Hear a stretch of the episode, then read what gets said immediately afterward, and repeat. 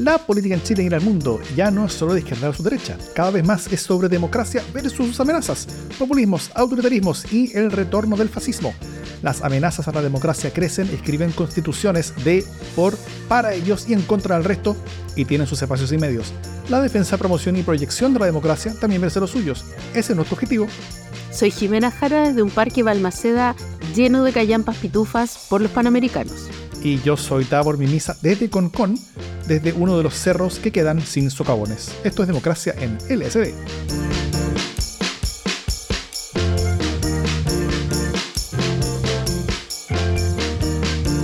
¿Cómo estás, Jimena Jara? He tenido mejores momentos en la vida. A pesar de eso, aquí estoy. Salud. Vamos. Con una agüita. Salud. Salud con tecito.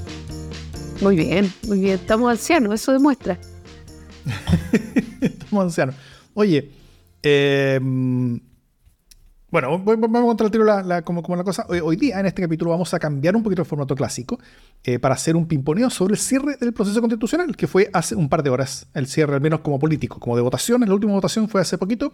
Así que vamos a hablar sobre eso. Ayer creo que hay otras cosas y preguntas y cosas eh, eh, como dudas que quedan y, e impresiones que nos pueden estar quedando sobre todo este proceso, tanto el contenido como lo que queda, como la elección, el posicionamiento de los partidos, todo eso. Y de eso vamos a hablar hoy día. Eh, pero antes, si te parece, Jimé, un par muy breves de noticias de la casa. Eh, la primera es que eh, ya nos pusimos en contacto con Nicolás Arancilla, ganador de nuestro sorteo del libro Sofoco de Laurel. Aplausos. iba a recibir, iba a recibir el libro en su hogar en Villa Alemana. Fuera de Santiago se fue el libro. Eh, no va a ser tan tan pronto, pero vamos a tratar de que no sea en mucho tiempo más. vamos a, movernos para, para hacérselo llegar a Nicolás. Así que felicitaciones. Y por último, última noticia, dime. No, sobre todo te lo voy a pasar yo antes, porque antes de perderlo. Eh, eso, es importante, sí. Una cosa importante. Em, y la última noticia es que el 30 de octubre del 2019 eh, nosotros grabamos y lanzamos el primer capítulo de Democracia en LSD. Eh, así que estamos cumpliendo cuatro años, el 29 de octubre creo, pero, pero, pero, por ahí. Eh, pero estamos cumpliendo cuatro años, Jimena Jara. Feliz cumpleaños. Qué emoción, feliz aniversario. Feliz aniversario. Y bueno, tal como lo contamos la semana pasada, eh, quisimos celebrarlo de una manera diferente. así que les vamos a estar preguntando a todos ustedes. La semana pasada partimos y esta vamos a continuarlo.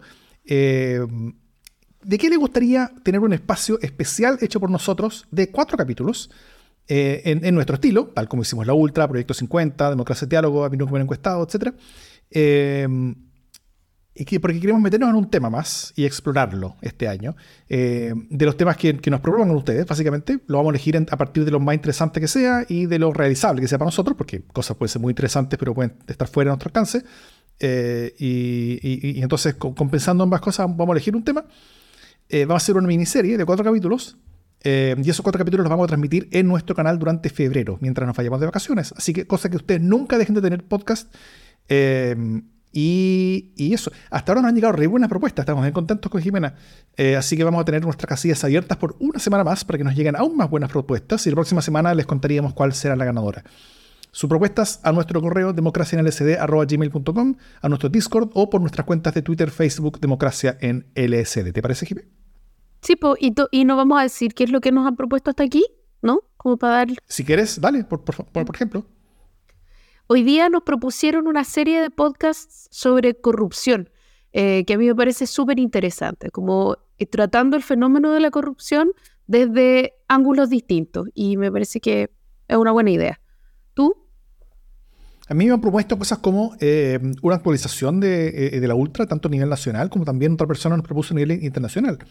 Eh, em, empezar a ver como, como los, los, estados del arte de, de otras partes del, del, globo, de cómo la ultra está avanzando en muchas partes. ¿Como en Argentina? Por ejemplo. Por ejemplo, esa es una forma de la ultra, claramente, el libertarismo. De hecho, bueno, el capítulo número uno de la ultra lo, lo, lo caracterizamos como, como, una de estas formas de, de, de, cosas que estaban surgiendo hace, hace algunos años y hoy día ya están bien posicionadas. Pero hay, hay, muchos más proyectos que nos han llegado eh, y, espero que nos lleguen también hartos más para que, para que para poder hacer algo bien choro y, bien bueno para todos ustedes. Eso. Estupendo. ¿Vamos con el tema de la semana o con el tema de la semana? Vamos, vamos, vamos. Vamos.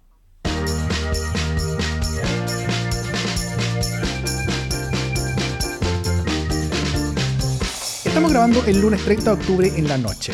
Y hoy mismo, hace un par de horas, el Consejo Constitucional terminó su tarea al votar y aprobar, con 33 votos a favor y 17 en contra, el texto constitucional eh, eh, completo, el texto completo de la propuesta constitucional, ya finalizado.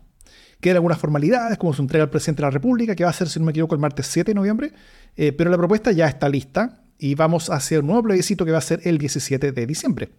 Y la cancha política está casi completamente definida eh, para este plebiscito, quedan algunas dudas. Eh, hay muchos temas en torno a esto, así que si, te parece, Jimé, vamos a hacer un, hagamos un pimponeo en el capítulo de hoy. Está bien, voy a, voy a intentarlo. Todavía no estoy tan clara el, cuál es el formato, pero vos dale. Yo te sigo. Bueno, yo voy a comenzar haciendo una pregunta. Me, gustaría escuchar tu respuesta. Eh, y después seguir yo con la, con, con la, mía. Y después tú me haces una pregunta a mí. Y así vamos uno y uno. ¿Te tinca? Vamos. Vamos. La primera pregunta, Jimena Jara, que te tengo para ti es: el oficialismo aún no declara su adhesión por el en contra. Ya sabemos que van a ir por el en contra.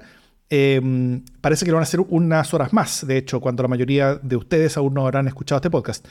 Eh, esta demora, al menos en lo que podemos ver por ahora, ¿tú crees que ha sido un acierto o ha sido darle ventaja a los republicanos al dejar la cancha libre por semanas? No, yo hace como dos o tres semanas dije que ya era tarde.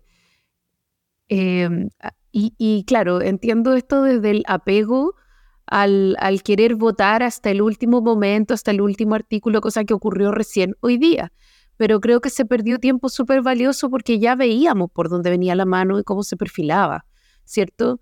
Entonces, al menos, o sea, yo sé que había algo balbuceado, o sea, tampoco es como que vaya a ser una sorpresa que el oficialismo se declare en contra. De hecho, todo el oficialismo votó hoy día en, como en contra del, proyecto, ¿no? En, en, la votación misma.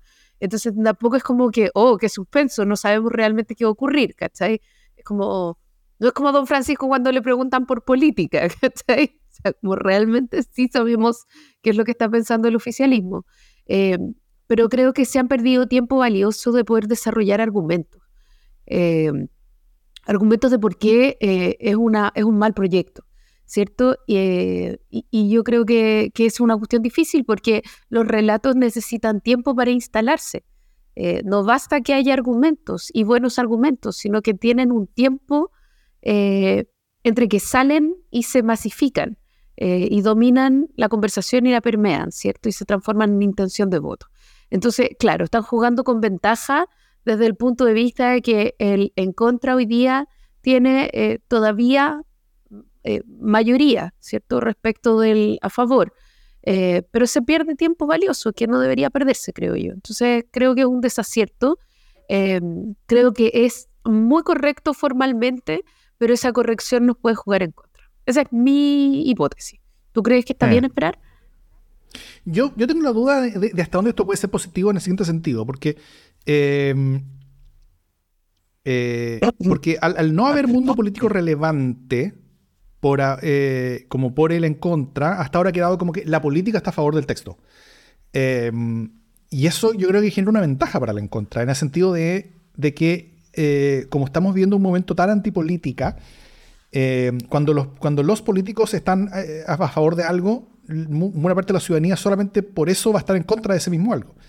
Eh, y yo creo que, que, en cierta, de cierta manera parte del oficialismo está como queriendo repetir la campaña del rechazo del plebiscito pasado, en el sentido de una clase política completamente ahuyentada y escondida, que, va, que va a permitir que, que la ciudadanía rechace la política misma, rechazando un texto que, que, que no quiere tenerlo. Y, y, y en ese sentido yo como que, eh, si bien mi, mi, mis ínfulas como, como democrática y que le gustan elecciones, como que le gustaría ver el debate, le gustaría ver las cosas, igual como que tiendo a entender eh, la, energía que hay para quedarse callado un rato, eh, que, que, que, si bien yo creo que cada día que pasa es menos útil, ¿no es cierto? Y sobre todo ahora, cuando, cuando la, última votación ya fue, ya es completamente inútil, entonces ahora pronto se vienen esos anuncios. Pero, pero, pero me pregunto hasta, hasta, hasta dónde eh, el monopolio de solamente un lado hablando sobre el plebiscito eh, ayudó o a forjar cosas en torno al framing de, ese mismo mundo o ayudó a forjar cosas en contra del framing de ese mismo mundo justamente porque es un mundo político hablando sobre el plebiscito.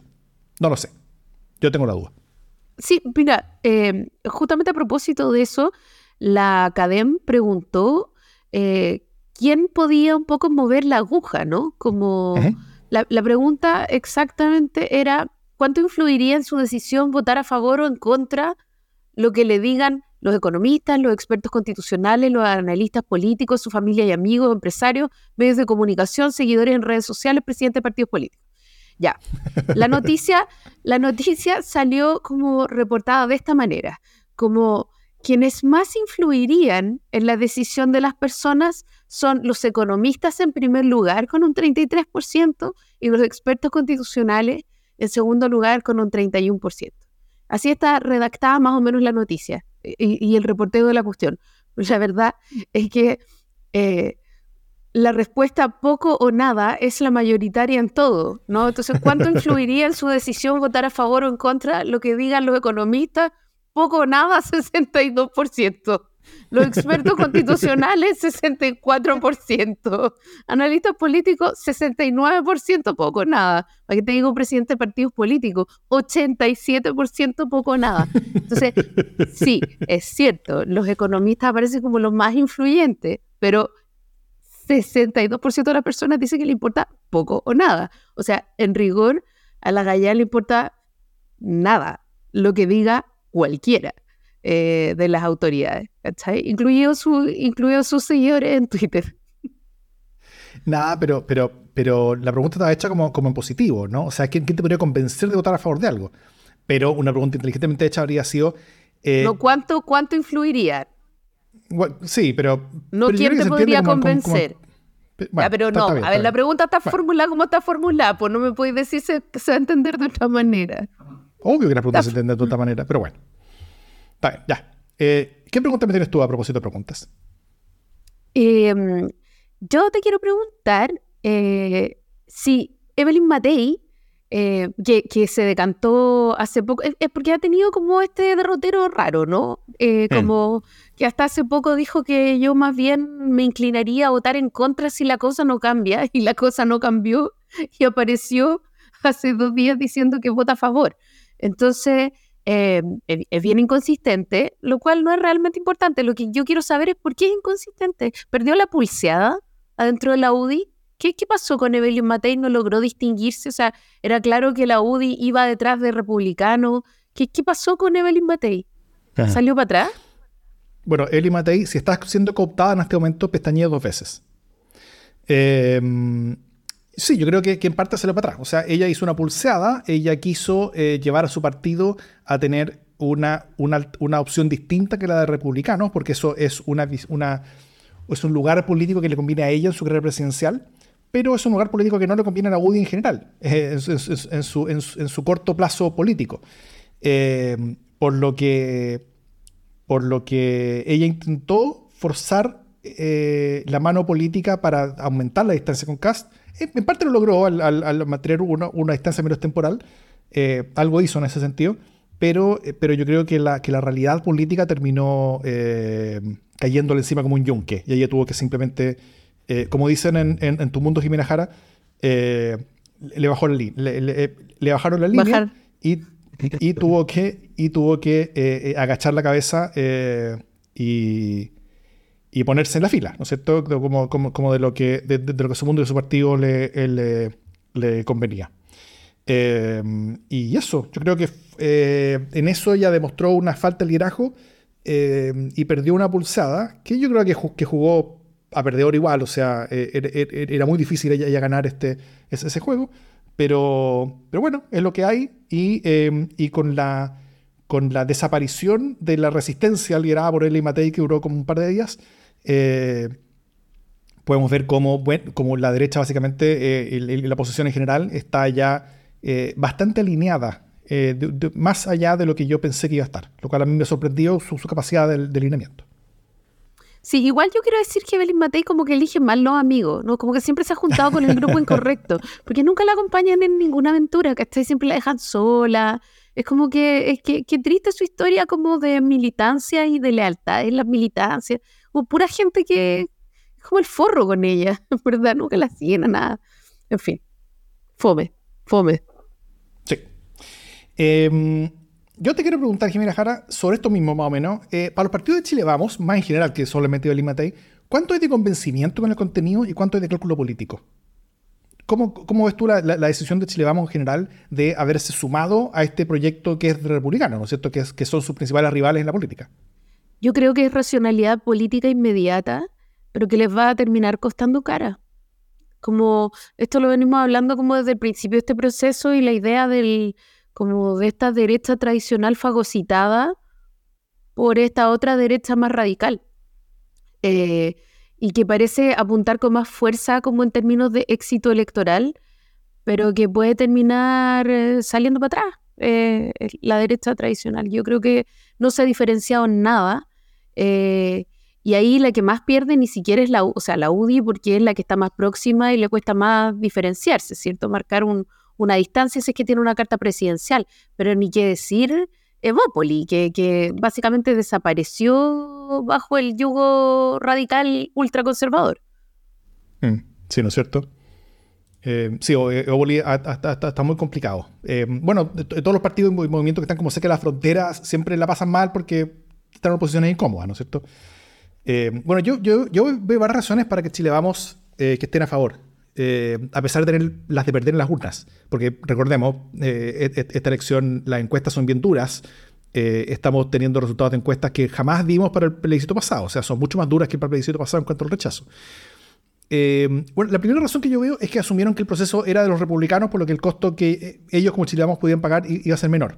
En, cualquier sentido. O sea, si ellos se plegaban, el, costo lo iban, a pagar, más los republicanos que ellos, así que eso facilitó yo creo que su decisión. Eh, lo otro es que si le dejaban el a favor a los republicanos solos, eh, Chile podía ganar esta elección, o sea, ellos podían estar del lado ganador, pero podían perder para siempre a la derecha, porque buena parte de la derecha iba a estar con él a favor.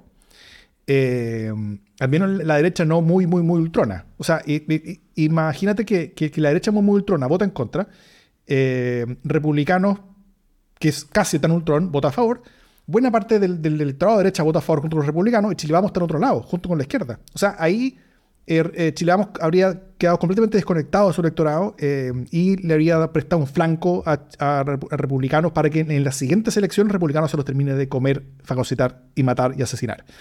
Entonces, efectivamente, yo creo que ellos se vieron un poquito forzados a tener que estar a favor.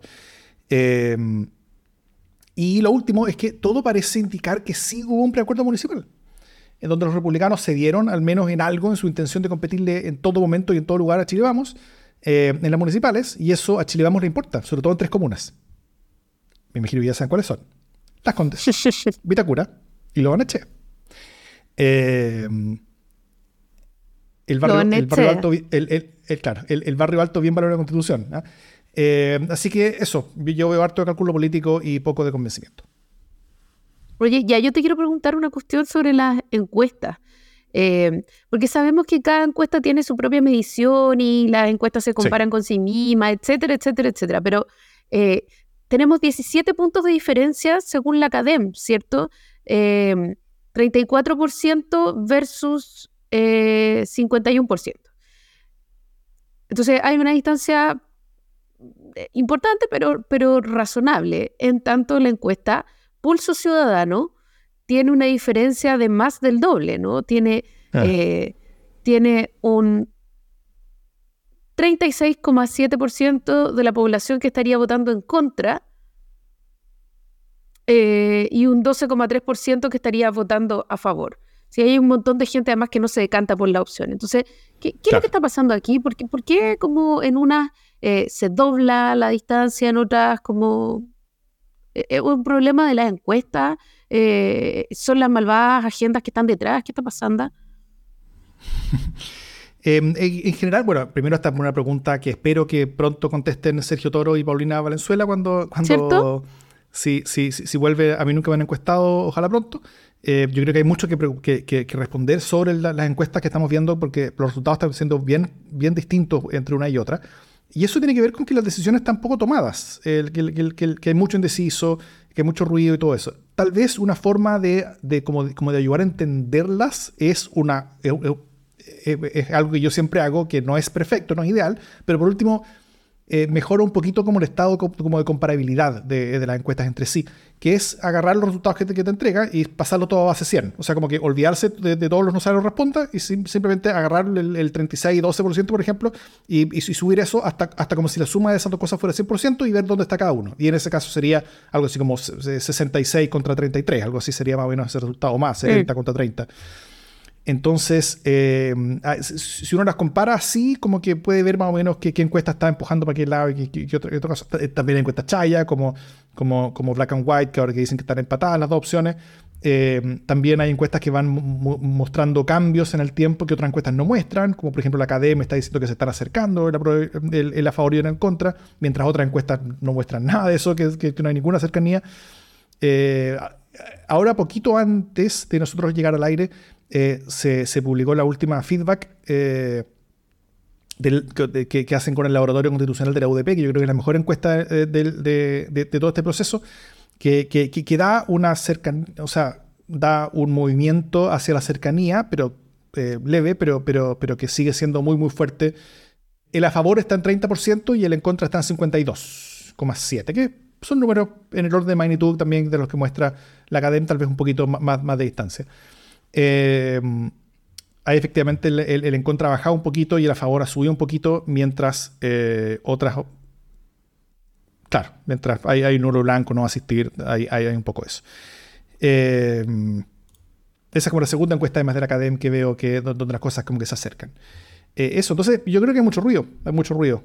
y, y, las, y, las, pequeñas diferencias en la manera de preguntar y también las pequeñas diferencias en cuanto a cuáles son los públicos que, que tú estás levantando para cada encuesta, eh, yo creo que tienen, grandes efectos en el resultado y por eso vemos tanta eh, varianza, variedad.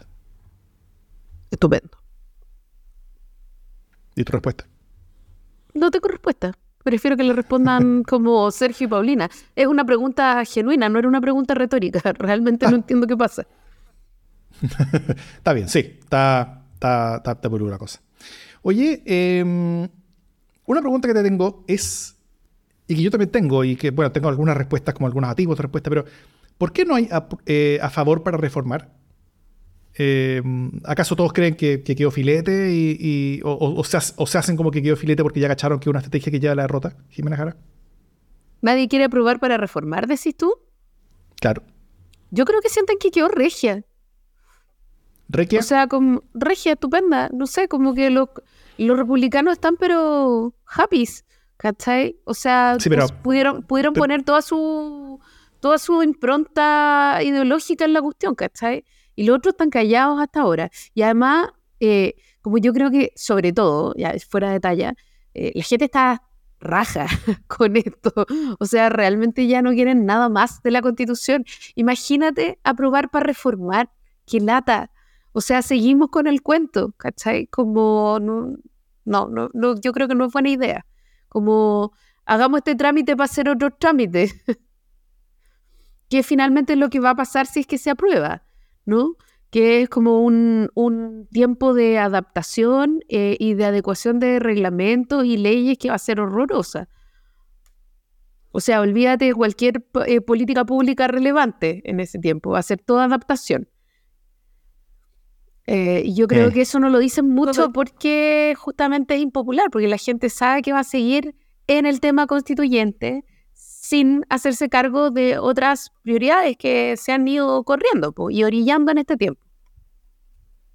yo creo que hay harto de eso, de no hablemos mejor de eso. Y también eh, la centroizquierda tampoco está diciendo, oye, eh, pero, pero hagamos otras reformas a la constitución, nada, como que dejemos de hablar de la constitución rechacémosla y no hablemos nada más. Poco eso.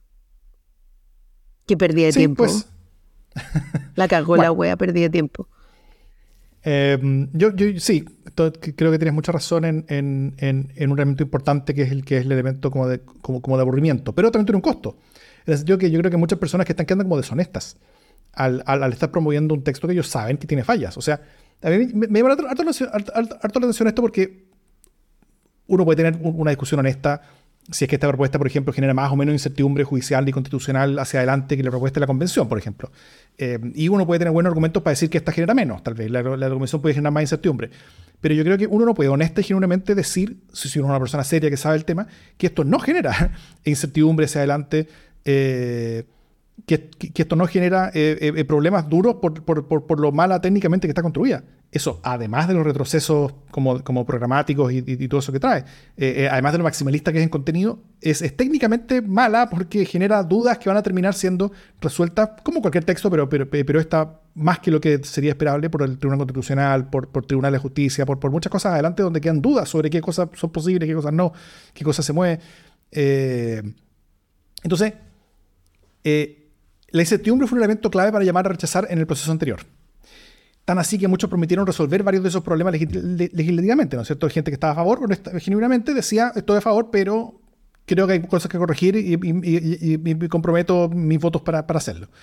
Eh, pero no, no hay nada de eso. Pues. Entonces, eh, yo creo que hay una deshonestidad bien grande en el sentido de que ¿dónde están todas esas personas serias que legítimamente están por el a favor, eh, que saben perfectamente qué cosas importantes que corregir, que son necesarios corregir, pero que están deshonestamente, yo creo, omitiendo esa información bien relevante para simular una adhesión a un texto que saben que no es solamente imperfecto, sino que es bien problemático.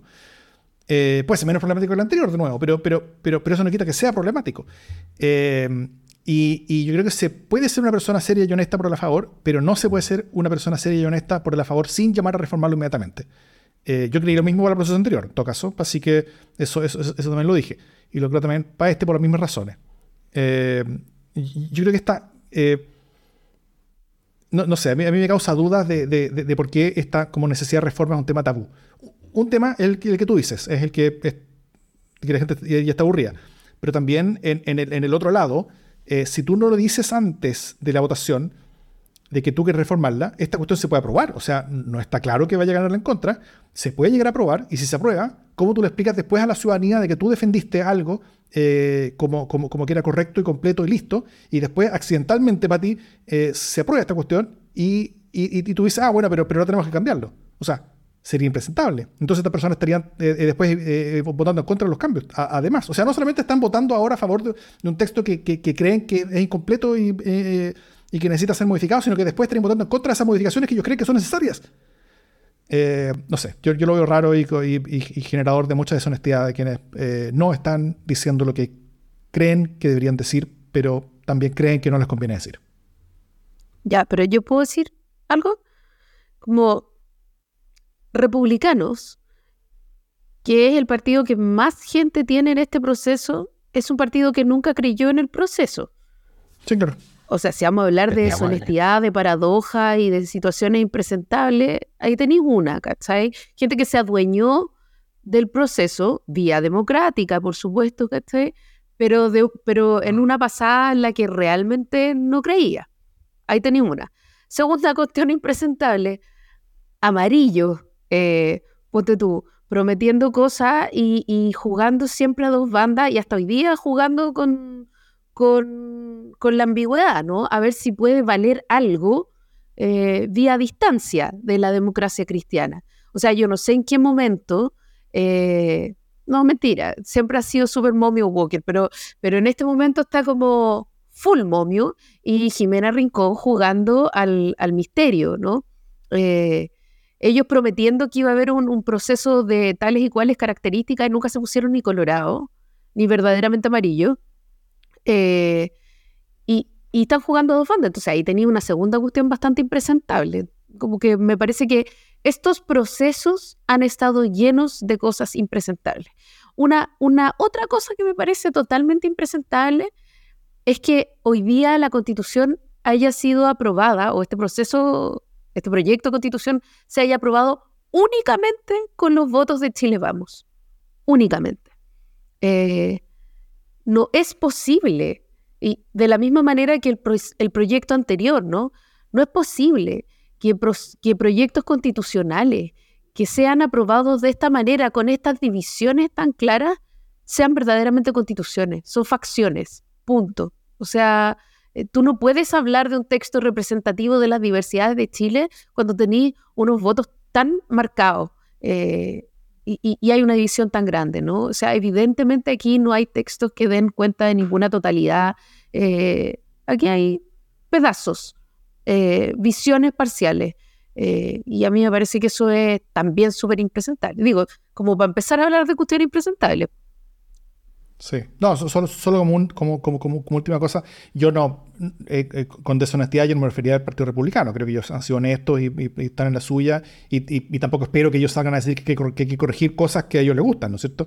Eh, ahí, yo miro mucho más a Evopoli, miro mucho más a RN y, un poquito a la UDI, pero sobre todo a Evopoli y RN, que yo creo que deberían tener un rol que no están teniendo, como que un proceso en, en el que discursivamente no existe la centro-derecha. Eh, como tal, ¿no es cierto? Como, como diferenciada de la, de, la centroizquierda. Y, y, eso, y, eso, y eso creo que ha sido eh, complejo. Hubo, atisbos en la votación, eh, cuando Oboli como que se cambió y, en un par de votos y, y, la representante de Oboli, que, es su presidenta, como que, como que logró hacer estas cosas con un par de, consejeros más. como que parecía una apertura hacia, hacia una cosa un poco más sensata, pero duró básicamente ese día. Eh, y, después, de nuevo, le bajaron la línea y, se cerró esa puerta y dejó de ver centro derecha. Duró lo mismo que eh, duró la oposición de Evelyn Matei, ¿no? En el tema del, aborto, ponte tú. Claro. En el, en, el, proceso anterior, por último, había centro izquierda. Y por último patalearon, y por último alegaron, y por último hubo, hubo, divisiones, mostraron sus dientes, mostraron su, su, su, desafección con muchas cosas. Eh, y, y, eso a mí me, me sintió, o sea, yo me sentí representado con eso. Em, yo no sé con qué se sienten representadas las personas del centro derecha hoy día. Eh, yo estaría descorazonado eh, y espero que lo estén, porque si no sería más peligroso todavía. Mello.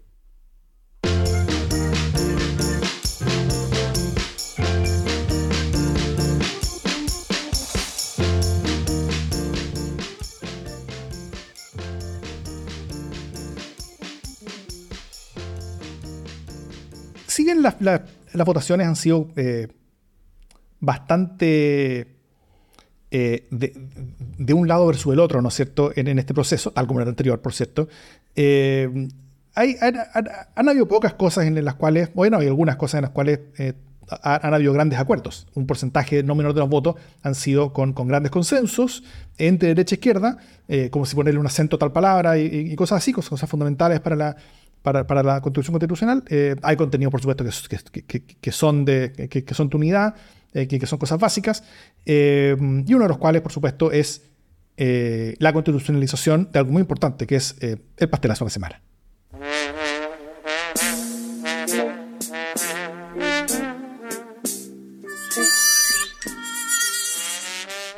Oye, se me olvidó mi pasta. Ah, no, ya, ya me acordé, ya me acordé. De los creadores de la retroexcavadora, llega ahora eh, nuevamente Jaime Quintana diciendo que em, una constitución más a la derecha puede ser el detonante de un nuevo estallido social.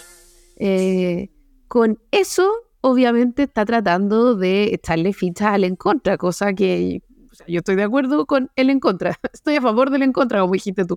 Pero me parece que esa forma de expresar eh, las cuestiones suena como amenaza, eh, lo cual no tiene ningún sentido porque como si Jaime Quintana moviera las masas, ¿no? Como que dijera ya cabro, ahora estallar.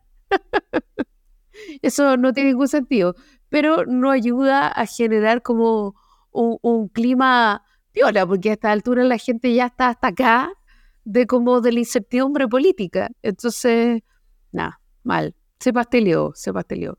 No, no grave ni nada, pero se pasteleó. ¿Cómo que le gusta a Quintana decir esta weá, no? Y adelantarse, como, como que se quedó en la, en la, en la escuela noventera de, del PPD, ¿cachai? Como tenemos que ser más cuñeros, ¿cachai? Yo creo que él era el más charcha, iba detrás como de Girardi y sobre todo detrás de Ávila en los 90. Entonces, como que ya esa gente salió un poco y dijo, esta es la mía, y no, no ya no es el momento. No, no es la suya, no fue la suya. No. Él, te presidente PPD, ¿no? Sí. No, no es una buena imagen cuando el presidente de un partido dice eso. Sí, bueno, entendiendo cuál es la situación del PPD, cómo ocurrió básicamente las elecciones del PPD, o sea, como, sí, ya, sí, podemos decirle presidente. bueno, hablando de presidentes, las tradiciones importan en este espacio, así que vuelvo a mi tradición de ya varias semanas de, eh, de pastelazos presidenciales el presidente de la República dijo. Siguen leyendo los diarios del Mercurio, la tercera, la segunda. Eh, no sé cómo queda su corazón después de, esto, porque en verdad pareciera como si viviéramos en un país infernal. Fue esta frase la que encendió las alarmas y sumó un nuevo capítulo a la compleja relación que ha tenido el presidente Gabriel Boric con la prensa. Crítica a los medios ante los empresarios que no fue aislada. Y nuevamente con esto generó otro impasse con la prensa. La Asociación Nacional de Prensa justificadamente, yo creo, le respondió de forma bien dura. Eh, incluso si lo que dijo el presidente fuera verdad, y, a veces parece que es verdad, es, eso que él dijo. Eh, esas palabras parecen desconocer primero el rol cuestionador que la prensa debiera tener en contra de las autoridades eh, en, una, en una prensa sana, como, en, una, democracia sana. Eh, o sea, no en contra de la autoridad, sino que siendo cuestionador de la autoridad, quien, sea, quien quiera que sea. Eh, creo que de hecho la prensa era más criticable durante Piñera por, por criticar poco, más que por criticar mucho ahora. Y pero, pero más aún, yo creo que esas no son palabras para un presidente, para un jefe de Estado eh, democrático. Eh, por, mucho que él crea que son verdad. Eh, los líderes con firmes convicciones democráticas no andan buscando peleas con la prensa cada rato, como, este presidente parece hacer. Nuestro jefe de Estado no parece, o sea, nos pasa recordando que a pesar de sus discursos pro democracia hacia afuera de Chile, eh, le pega a quien le pegue, que acá siempre felicitamos porque son importantes, son cosas buenas, eh, suele tener muchas veces acá en Chile salidas que al menos ponen en duda sus convicciones más profundas sobre ese tema, sobre la democracia, sobre la libertad de prensa, sobre la diversidad, sobre el valor de la diversidad, sobre también el rol de una prensa cuestionadora ante el poder, que es uno de sus roles principales. Así que, eh, nada, pues, si, andar pegándole a la prensa en Chile cada cierto rato es el costo que Boric tiene que estar pagando en su, en, su, coalición de gobierno por cada vez que él habla en contra de dictadores que, son del gusto de, esa misma parte de su coalición. Entonces, o se cambia coalición, o se cambia de discurso por democracia porque, porque simplemente queda como bien vacío o, al menos indisonante entre las cosas que dice eh, en cierto aspecto y otras que dice eh, puertas adentro. Así que nada, pastelazo.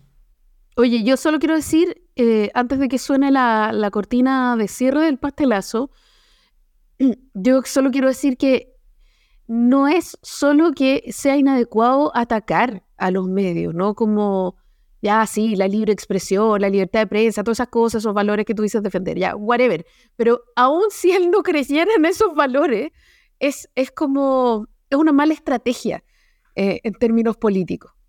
es como, normalmente te va mal cuando atacas a la prensa. O sea, yo tengo absolutamente la opinión del presidente. Yo leo los diarios y me descorazono. Es obvio cuál es la línea, cuál es la línea editorial. Eh, pero ya, o sea, como lo sabemos y siendo presidente, la verdad es que no hay posibilidades de salir como ganando eh, de ese palabreo. Entonces, como que más allá de los valores, que sí, sí, la democracia, etcétera. No, como es, políticamente poco, poco eficiente. Eso.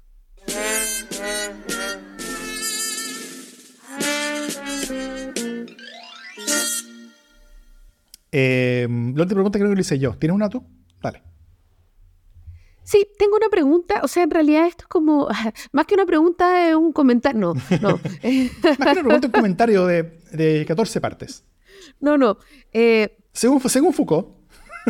Yo me pregunto qué papel eh, va a jugar esto a propósito de que estamos, como ustedes probablemente están escuchando esto, en el día de las iglesias evangélicas.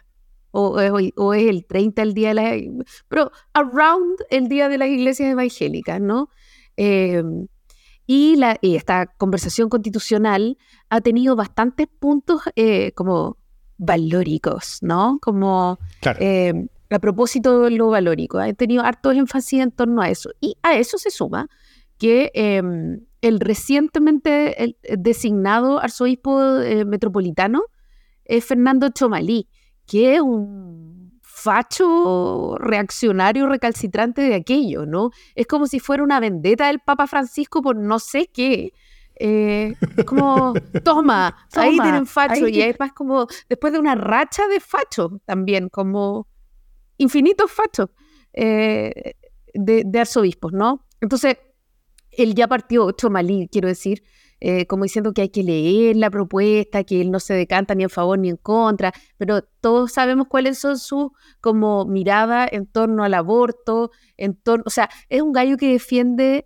eh, la abstinencia y las no relaciones prematrimoniales. O sea, ya es un gallo que realmente no. Eh, ni los feligreses están de acuerdo con él. Entonces sabemos qué puede pasar ahí, ¿no? Y lo que te quiero preguntar es que entendiendo que ya la, Iglesia Católica está desmejorada, pero igual meten la cola de repente, eh, si no mira republicano, y las iglesias evangélicas eh, cunden, básicamente, al menos en ciertos segmentos de la población. ¿Cuál va a ser el efecto como fe en esta cuestión? ¿Tú creéis que haya algo de efecto fe? Porque no está medido tampoco en la encuesta. O ah. sea, en la encuesta no preguntaron cuánto me influye que me, que me diga esto un cura, un pastor o un, una, un guía espiritual en el fondo, un alebrije. El, el, pastor del barrio, efectivamente, es un, es un, es un, es un elemento de socialización con una importancia creciente en Chile, y eso, y eso es así. Ahora, yo creo que igual va a ser menor de lo que habría sido antes. O sea, eso sigue teniendo impacto, pero, pero, pero tiene impacto menor. O sea, igual las personas que que, escuchan mucho a, esas visiones son personas que ya son conservadoras por lo mismo, porque, porque escuchan esas visiones, eh, eh, y escuchan esas visiones porque son conservadoras. Entonces, eh, en, en, en, cuanto a, a, cuánto de vuelta voto, yo creo que menos, poco. El rol de la Iglesia Católica ha, ido, ha ido una franca disminución en, la política chilena. la católica. Yo, claro. y por muy, por muy por muy eh, secular, laico y ateo que yo sea, eh, yo creo que habría sido mejor para la democracia que esa, caída de la Iglesia Católica hubiera sido más lenta. creo, que, creo que parte del problema que tenemos es por, el vacío que dejó en, términos como, societales esa, estrepitosa caída de la Iglesia Católica como, lugar de, de, reunión, de convivencia, de liturgia, de, lugar colectivo como de, como de, como de experiencias colectivas, que, que el rol que tenían mucho antes en Chile, que hoy día tienen mucho menos. Eh, y esa violencia del cambio, en una dirección que me encanta, pero, pero, pero, pero, pero, una violencia de cambio que, que terminó siendo, siendo compleja. Eh, yo creo que el, que, el, que, el, que el rol va a ser menor, eh, pero va a estar y siempre va a estar, así que eso. Y con esta propuesta, por supuesto, gente como Chomalí que, que, no sé si tan facho, facho, facho, pero, pero, pero sí es muy conservador en lo valórico, muy. Eh, nada, pues yo, creo que, que, el, movimiento que los republicanos están intentando hacer eh, hacia atrás en muchas cosas, con, muchas, como, como de los elementos valóricos del texto, eh, pone a gente como Chomalí con los ojitos blancos, ¿no es cierto? Como de, como, de, como de placer y, entusiasmo con respecto a lo que leen. Qué mala imagen. Y, bueno, así que yo creo que es todo esperable. Ok. Sí, yo también creo que, va a haber algo. Sí, yo creo que sobre todo las iglesias evangélicas siempre mueven un poco em, la aguja, especialmente en esas masas desmotivadas, ¿no? Que van a ir a preguntarle probablemente al pastor cómo, cómo deberían votar. Sí. Oye, pregunta para ti. Em, ¿Por qué los demócratas y los amarillos parece que van a ir por el a favor? ¿Qué, tienen que ves ahí, eh, que ganar ahí? Em, ¿Y qué pueden estar perdiendo al, ir hacia la alternativa que parece que es la perdedora? Yo creo que ellos simplemente quieren diferenciarse de la DC. Están virtualmente desaparecidos, entonces necesitan como hacerse fuertes en un lugar distinto. Como si se van con la democracia cristiana o con lo que queda, con como los rastrojos de la democracia cristiana, se mimetizan. ¿Cachai? Y se juntan en una misma alianza finalmente también con los comunistas, que es una cuestión de la que vienen huyendo como de la peste. Eh, y creo que finalmente están como, yo hablo especialmente por Walker, ¿no? Como que están asumiendo un ADN bastante más de derecha. Eh, y, y, están como reconfigurando su propio cuento y lo tienen que hacer lejos de la democracia cristiana. Yo creo que ahí ellos quieren marcar una línea de distinción que, que prefieren, en el fondo, la constitución, ya sabemos, a la mayoría aquí le da lo mismo. Es, solo una excusa para tomar postura. Eh, y en ese posicionamiento, eh, amarillo y demócrata quieren estar en un lugar distinto que la democracia cristiana. Así lo veo yo, por lo menos. A lo mejor hay algo que no estoy viendo. ¿Qué opináis tú? Yo creo que por un lado las identidades políticas hoy día se hacen más en torno a, en contra de quién estás que eh, con quién o por qué estás. Eh, y Amarillo y Demócrata se formaron, como tú bien le dices, en contra de una centroizquierda del, anterior apruebo. eh, así que para ellos sería doloroso volver a ese redil de esa centro izquierda de la cual ellos nacen, porque eso sería como si su existencia nunca se hubiera justificado, o si se hubiera justificado por una cosa puntual que ya terminó, ¿no es cierto? entonces para ellos es, más fácil políticamente estar en otro lado, por mucho que el texto yo creo que honestamente no les debe gustar, pero, pero tienen que hacer como, que les, como, como, el que les gusta porque están con, con, con los que les gusta. y, otra cosa yo creo que es que, es que, es que bueno, es, esa foto el otro día, como, como, como de, nota en la tercera, de esta como negociación de, los demócratas de amarillo junto con los republicanos y Chile Vamos, que fue después del término del texto, después que los últimos contenidos ya se hicieran, porque, porque antes, por último, cuando se juntaran a negociar, uno podía argumentar, ellos pueden argumentar que era una negociación para, para cambiar el texto, para hacerlo mejor, para hacerle modificaciones, y está bien, eso, eso es súper válido. Pero una vez que el texto terminó, ya está escrito, ¿para qué te juntas a negociar con ellos? o sea, tú no estás negociando nada que sea con el texto. Tú, tú, tú básicamente estás, eh, eh, eh, estás, negociando tu voto. Y tu voto es a cambio de otras cosas. Entonces, yo creo que fue muy mala foto. Y, y, el, y, yo creo que dejó bien claro que otra de las razones por las cuales van a estar ahí es que parece que una, una buena negociación municipal para ellos ahí. y como son partidos no aprobados electoralmente hasta ahora, Así que les vale oro partir eh, su competencia electoral con una ventaja, cualquiera, chiquitita que sea, a, pesar, a partir de una buena negociación. Y eso es, parece lo que están consiguiendo. Porque a quién le importan las, décadas venideras de Chile si podemos pensar en las municipales de mañana. Parece que a nadie le importaba mucho eso, así es, exactamente.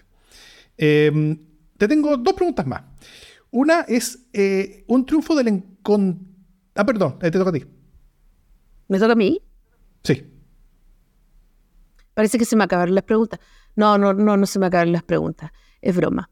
Eh, tengo una duda eh, importante respecto de eh, cómo debería, este, es como casi de corte creativo, cómo debería ser una campaña del en contra. Creo que esa es una de las grandes dudas, ¿no?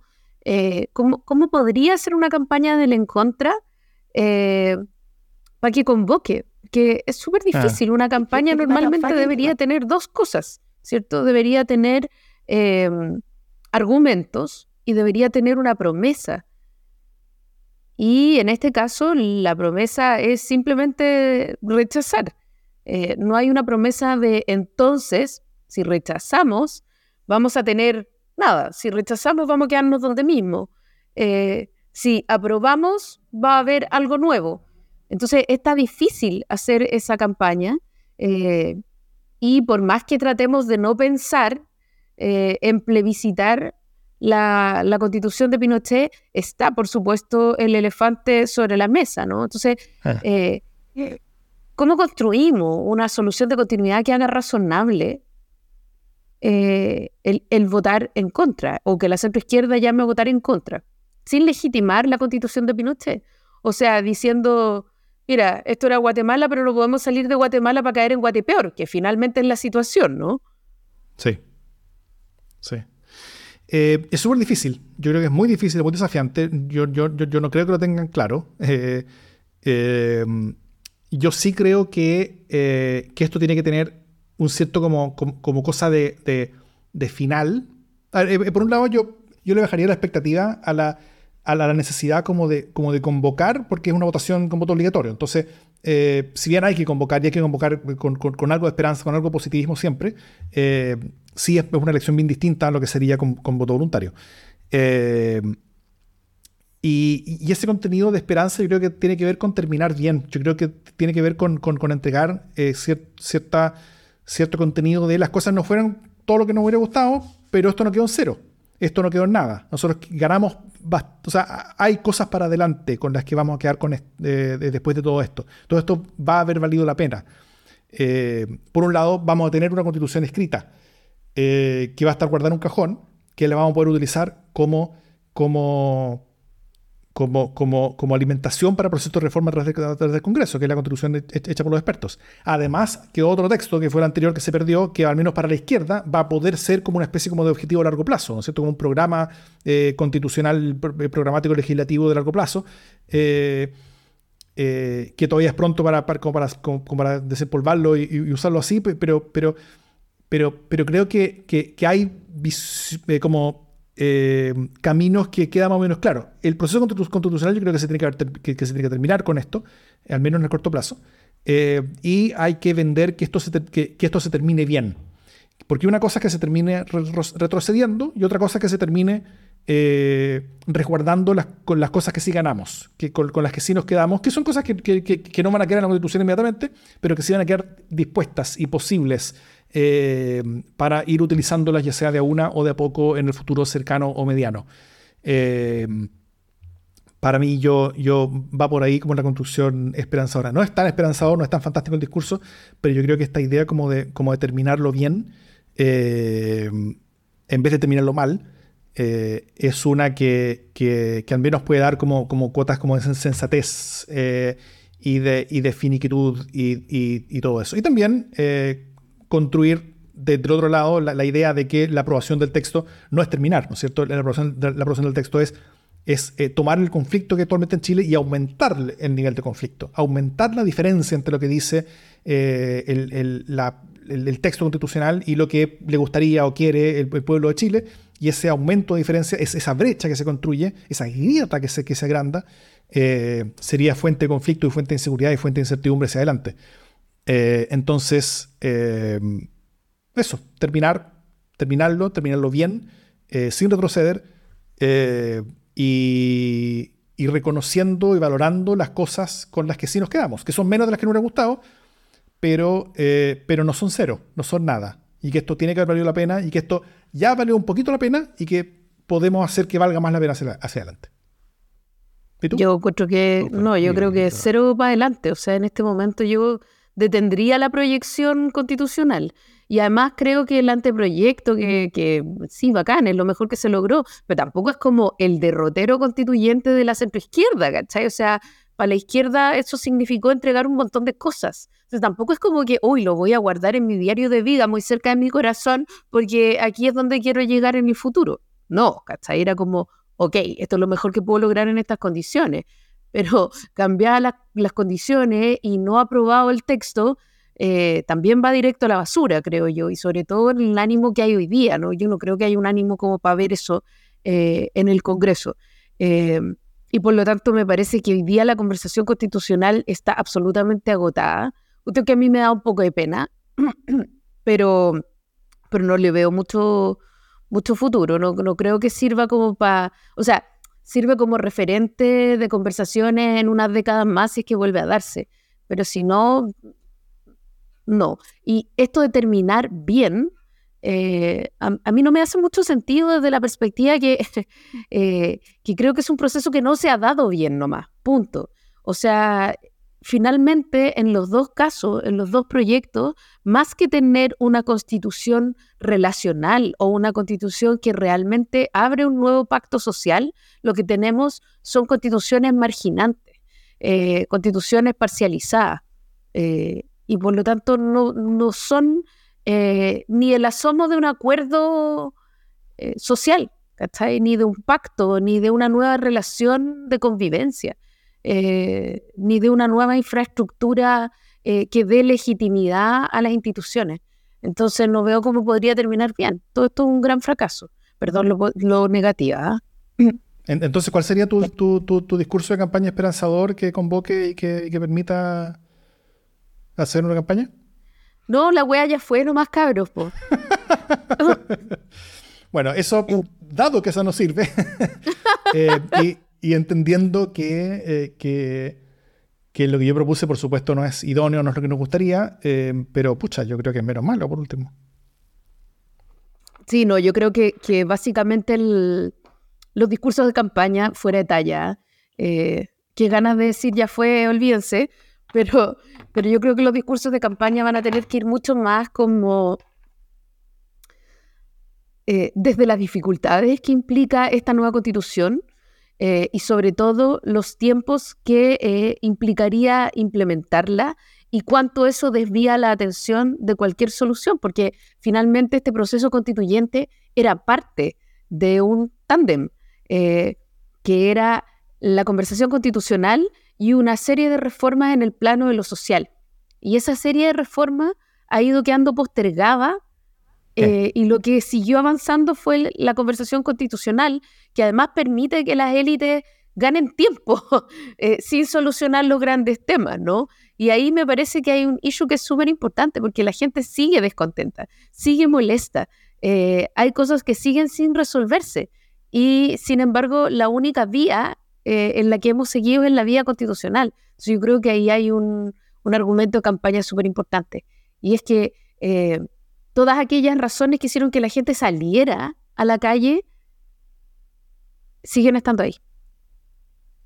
Mira, eh, si, la izquierda y centro izquierda usa como su discurso de campaña para rechazar este texto el argumento de que no se necesita una nueva constitución para hacer los cambios, loco. O sea, no, no es eso, yo creo. No es eso. Yo digo que no se ha atendido esa parte del compromiso, que es distinto de no se necesita una nueva constitución para hacer cambios. Tú necesitabas las dos cosas. Me estás preguntando argumentos de campaña. Oye, una última pregunta eh, en, este mismo tema. Eh, ¿Un triunfo del en contra con apoyo de izquierdas y centroizquierdas implicará la legitimación definitiva de la contribución de Pinochet? Em, sí. O sea, aquí lo digo y aquí lo niego. Sí. Sí, yo creo que Pinochet y Guzmán ganaron. No, no, o sea, creo que no podemos explicar por qué, pero creo que no podemos sacarle el poto a la jeringa, o por lo menos no a esa jeringa. Yo soy un poco menos dramático, pero, pero, pero creo que avanza en esa dirección. O sea, creo que un triunfo del, del, en contra con apoyo de izquierda y centro izquierda e, efectivamente eh, mata parte del argumento de la construcción de Pinochet como, como lucha política. Eh, pero, pero menos en términos como, como, lógicos y concretos, lo que hace es decir, ok, es, mala, pero hay cosas peores, como la que, están, como la que podríamos estar viendo ahora. Eh, y, que, y, que, y que el votar por algo peor, es, eso, eso implica que, me que pase a gustarme algo malo.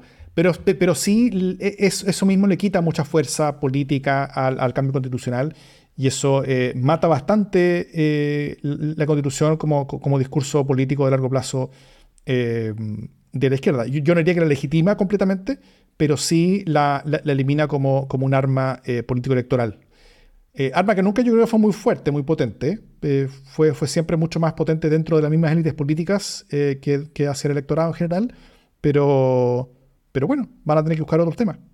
Sí, pero no es que la legitime realmente, o sea, no es que la legitime como directamente, pero sí indirectamente porque en el fondo de ahora en adelante te está vetada el argumento de que es una constitución eh, nacida en condiciones eh, ilegítimas, lo cual es cierto finalmente. el, pecado de origen eh, de esta constitución queda lavado por este acto, si es que gana el en contra. y es una trampa, pero no hay mucha vuelta para eso.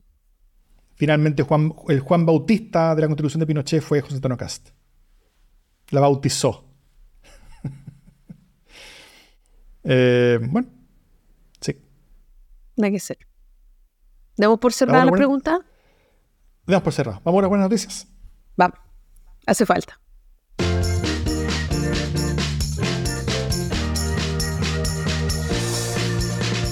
Las buenas noticias. ¿Qué qué buena noticia tiene Jimena Jara. Mira, es una buena noticia que también es un poco mala noticia, eh, pero que tiene que ver con cómo empieza mi ley a caerse a pedazos. Eh, como... literalmente. Literalmente. como... No sé si tuviste una película súper entera, ustedes son todos muy jóvenes, que se llama La muerte le sienta bien.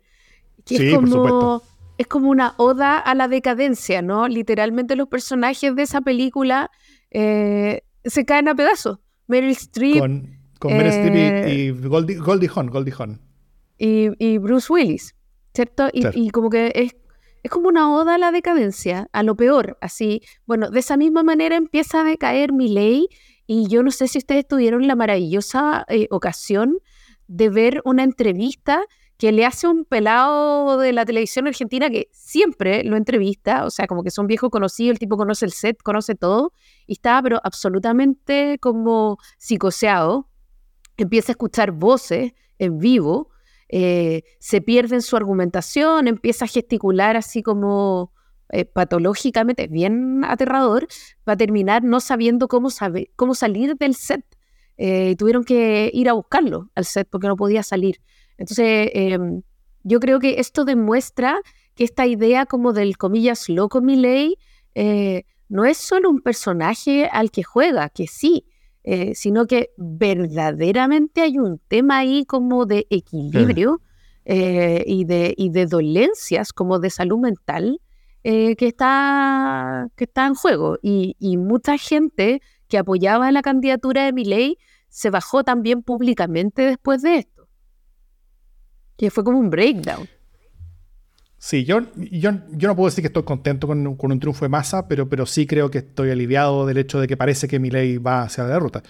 Eh, eh, el sufrimiento de Argentina va a continuar, pero al menos no va a empeorar. Es, como, lo, como, como, yo diría que, que, va eso. Pero, efectivamente, ese estaba, o sea, si no completamente drogado, estaba muy mal medicado.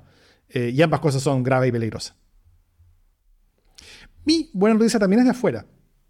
Que también tiene como sus, sus, sus, sus, bemoles fuertes, porque, porque han pasado varias cosas malas desde entonces. Pero, pero es parte del juego que, que va a ocurrir. Eh, sobre un acuerdo que hubo entre el, el, eh, el, gobierno y la oposición venezolana para tener un proceso eh, electoral, al menos relativamente justo.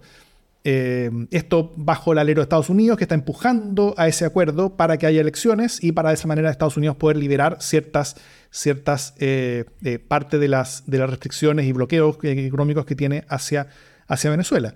Eh, en eso todos ganan, ¿no es cierto? La, la, oposición pasa a tener una chance muy menor que, sea de, de, poder ganar las próximas elecciones. el oficialismo pasa a tener muchos mayores potenciales ingresos al poder vender más petróleo, al poder volver a invertir en su, en su industria que está muy por el piso. Eh, poder mejorar un poquito la situación de, las personas antes de tener la, eh, la, elección, cosa de poder mostrar a las personas que, eh, que, que, ese gobierno no, entrega cosas solamente malas. Y Estados Unidos también gana petróleo, que, que lo necesita de forma muy, muy urgente, sobre todo después de la guerra en, en, en, Ucrania, la, invasión de Rusia. Y, y, bueno, desde entonces hubo una primaria en la que ganó María Corina Machado. Eh, como única líder de la oposición. María Corina Machado hace poco fue, fue eh, condenada por, por eh, cosas administrativas, o sea, por, por, entes administrativos dentro de Venezuela, no judicialmente, pero por entes administrativos sin la, sin la posibilidad de, de competir en, elecciones por 15 años. Al principio dice por un año, después le subieron a 15 años más la, la condena, por todo, todo eso inventado, por supuesto, por, la, por las dictaduras, cuya última moda de las dictaduras es, es, es, es es poner trabas administrativas y judiciales a, los, a, todas las competencias, llegando eh, al, al, extremo como lo que pasa en Nicaragua, donde, donde hay como 25 líderes de la oposición que, están todos completamente prohibidos de poder competir en elecciones, entonces finalmente el, presidente compite solo. Eh, y, si, si, una persona quiere competir contra suya, la, justicia va a encontrar alguna, alguna manera o excusa para, para sacarlo al camino. Eh, algo, algo, así está, está, haciendo Venezuela. Y después de eso, eh, el día de hoy, Venezuela también anunció que había eh, impugnado el resultado de las, de las, de las primarias y había judicializado todo ese proceso, a pesar de que las primarias fueron, de hecho, no, fueron parte como el sistema electoral venezolano, sino que, fueron, sino que fue entre, entre ellas hecha, hecha básicamente a pulso. pero, a pesar de todos estos problemas, el hecho de que haya una mayor cercanía hay, un siquiera diálogo, hay una, hay una posibilidad de que haya elecciones, eh, acerca un poquito a Venezuela al final de su pesadilla tan vieja y tan larga. Eh, eh, el, gobierno de Venezuela no va a querer participar en elecciones en las cuales no tenga su, triunfo asegurado. pero al mismo tiempo Estados Unidos no va a, seguir con, con, restricciones levantadas si es que, si es que, esas, si es que las elecciones no son mínimamente con algo de justicia. Eh, entonces, el, camino es, uno bien estrecho, pero cualquier desvío de ese camino estrecho, tal como pasó en Chile, donde accidentalmente en Chile, y, a pesar de los esfuerzos de la dictadura, se creó un espacio en, lo que pudo haber una, una elección en, la cual hubo competencia de verdad, a pesar de los esfuerzos donde ellos no querían hacer eso, eh, también podría verse que, la, que la dictadura venezolana cometa errores similares y termine eh, compitiendo de verdad. Y todos sabemos, el gobierno de Venezuela sabe, la oposición sabe, Estados Unidos sabe, todo, todo el mundo sabe, que en cualquier elección con mínima justicia en Venezuela, da lo mismo contra quién Maduro pierde, por Cuaraca. Entonces, eh, esta salud puede ocurrir. Es difícil que ocurra, pero hasta hace una semana era imposible. Hoy día es muy, es muy difícil y eso es una buena noticia. Eso. Estupendo. Dicho todo eso, esto es democracia en LSD.